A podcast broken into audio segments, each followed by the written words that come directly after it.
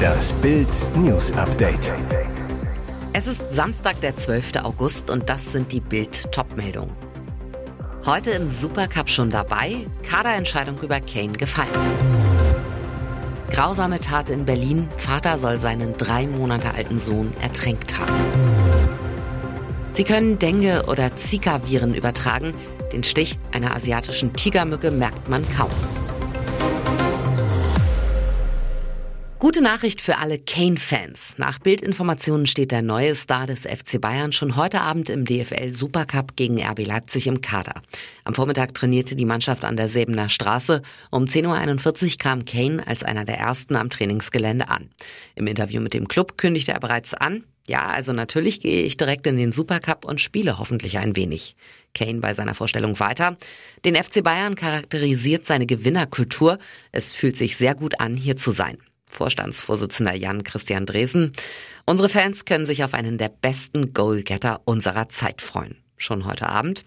In der vergangenen Saison gewannen die Münchner übrigens 5 zu 3 im Supercup gegen Leipzig. Können sie den Erfolg jetzt verteidigen, wäre das der erste Titel für Kane. Trotz seiner 320 Premier League Spiele und 84 Länderspiele für England konnte der Stürmer nämlich noch keinen Triumph feiern. Bis heute Abend. Grausame Tat in Berlin. Vater soll seinen drei Monate alten Sohn ertränkt haben. Es ist ein schreckliches Verbrechen. Am Freitag wurde ein totes Baby zu einem Berliner Krankenhaus gebracht. Für das erst drei Monate alte Kind kam die Hilfe zu spät. Am Tag danach wird klar, der Vater, 37, soll seinen Sohn ertränkt haben. Tatort soll die Wohnung im Berliner Bezirk Lichtenberg sein, wie Polizei und Staatsanwaltschaft am Samstag mitteilten. Nach Bildinformationen soll der Vater den Jungen in der Babybadewanne getötet haben. Laut Polizei und Staatsanwaltschaft soll der Mann den toten Jungen dann in den Kofferraum seines Autos gelegt und gemeinsam mit seinen Eltern zum Berliner Unfallkrankenhaus in Marzahn gefahren sein. Noch in der Nacht wurde das Kind obduziert. Später wurde der Vater festgenommen. Die Mutter, die die Wohnung nach Bildinformationen etwa eine Stunde vor der Tat verlassen haben soll, konnte noch nicht befragt werden.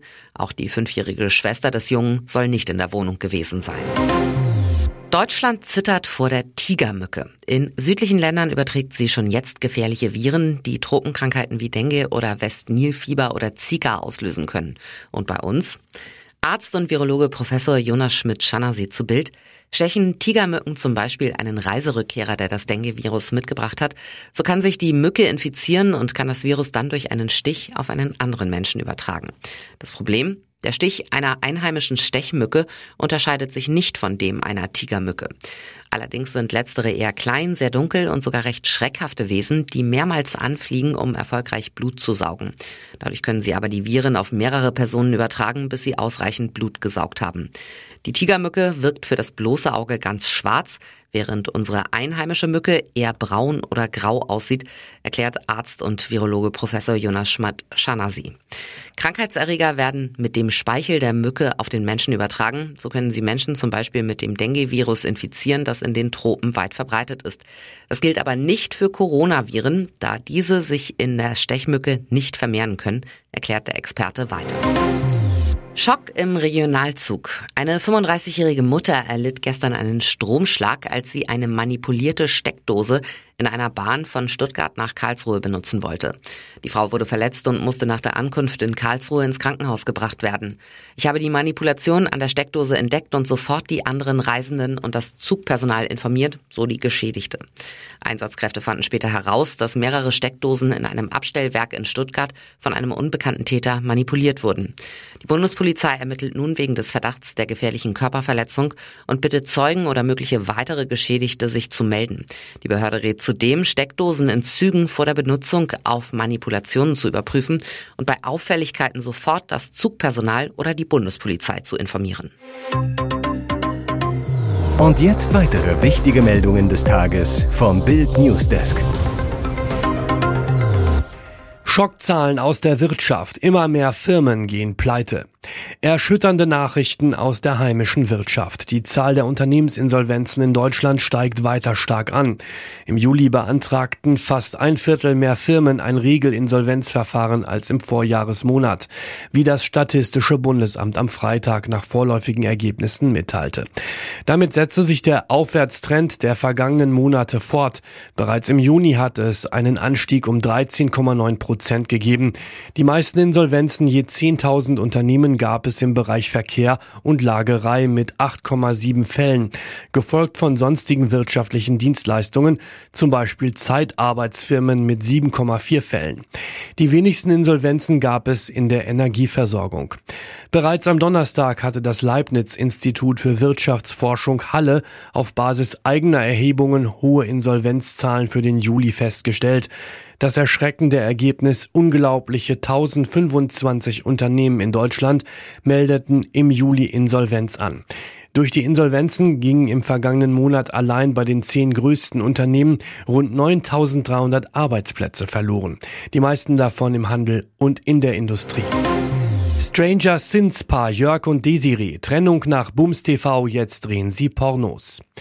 Am Ende fanden sie ihre Berufung, aber es war ein harter Weg. Für Desiree Hansen geht es in der aktuellen Folge der Sexshow Stranger Sins mit zwei Männern und zwei Frauen zur Sache. Gatte Jörg darf zuschauen. Das war seine Idee. Das Ehepaar aus Meerbusch gehört zu acht frivolen Paaren, die ein Sexperiment gewagt und eine erotische Fantasie umgesetzt haben. Die RTL-Kameras waren dabei. Doch die Orgie, die eigentlich Jörgs Libido beflügeln sollte, endete in einer handfesten Ehekrise. Was die Zuschauer sehen, Jörg gefallen die Siris Blicke nicht, die sie den fremden Männern beim Sex zuwirft. Nachdem die intimen Gäste gegangen sind, zoffen sich die Serie und Jörg.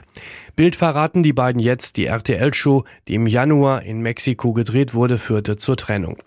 Im Flieger zurück nach Deutschland haben wir schon gemerkt, es ist nicht wie vorher, sagt Desiree. Jörg packte seine Koffer und flog nach Miami, um bei seinem besten Kumpel, TV-Proll Bastian Jotta, Trost zu suchen. Und Desiree? Für die Unternehmerin war die Show ein sexueller Befreiungsschlag. Desiree zu Bild. Nach der Sendung habe ich angefangen, Pornos zu drehen. Sie richtete sich einen Account auf der Erotik-Plattform OnlyFans ein. Ihr größter Fan, Gatte Jörg. Der geläuterte Ehemann kehrte nach drei Monaten zurück zu seiner Desi. Jetzt versuchen sie es gemeinsam im Porno-Business. Hier ist das Bild News Update. Und das ist heute auch noch hörenswert. Alarmierende Zahlen, massiver Anstieg der illegalen Einreisen. Es sind alarmierende Zahlen. In den ersten sieben Monaten 2023 haben Bundespolizisten insgesamt 43.815 unerlaubte Einreisen nach Deutschland festgestellt. Das sind 51 Prozent mehr als im Vorjahr. Besonders dramatisch ist es an der Grenze zu Polen. Allein dort gab es 14.303 illegale Grenzübertritte. Das sind 143,7 Prozent mehr als im Vorjahr. Aus der Schweiz gab es sogar 201,8 Prozent mehr unerlaubte Einreisen. An der Grenze zu Baden-Württemberg wurden 6.097 Personen aufgegriffen. Manuel Ostermann, Deutsche Bundespolizeigewerkschaft. Die Migrationskrise spitzt sich weiter zu und konzentriert sich immer mehr auf Deutschland. Die aktuellen Zahlen sind erschreckend, insbesondere unter der Berücksichtigung, dass die Bundesinnenministerin nach wie vor die Augen vor der Realität verschließt. Hintergrund der alarmierenden Worte sind die detaillierten Zahlen des internen Berichts der Bundespolizei, liegt Bild vor. So stieg die Zahl der illegalen Einreisen aus der Schweiz im Januar um 412 Prozent, im Februar um 256 Prozent und im April um 235 Prozent. Über Polen ist die Zunahme ähnlich dramatisch. Im April waren es 219 Prozent mehr als 2022, im Mai 229 Prozent und im Juni 203 Prozent. Hauptmann Thomas H., Generalbundesanwalt, ist sicher, das ist Putins Spion bei der Bundeswehr. Was er gemacht haben soll, ist ungeheuerlich. Spionage für Russlands Diktator und Kriegstreiber Wladimir Putin. Als Soldat hat Thomas H. geschworen, der Bundesrepublik Deutschland treu zu dienen. Doch nach Überzeugung der Ermittler ist er eine Schande für unser Land. Denn jetzt kam raus, seit Mai 2023 soll sich der Hauptmann aus eigenem Antrieb mehrfach an das russische Generalkonsulat in Bonn und die russische Botschaft in Berlin gewandt und dort seine Zusammenarbeit angeboten haben. Dabei übermittelte er offenbar Informationen, die er auf einer Dienststelle im Bundeswehrbeschaffungsamt in Koblenz erlangt hatte, an den russischen Militärgeheimdienst GRU.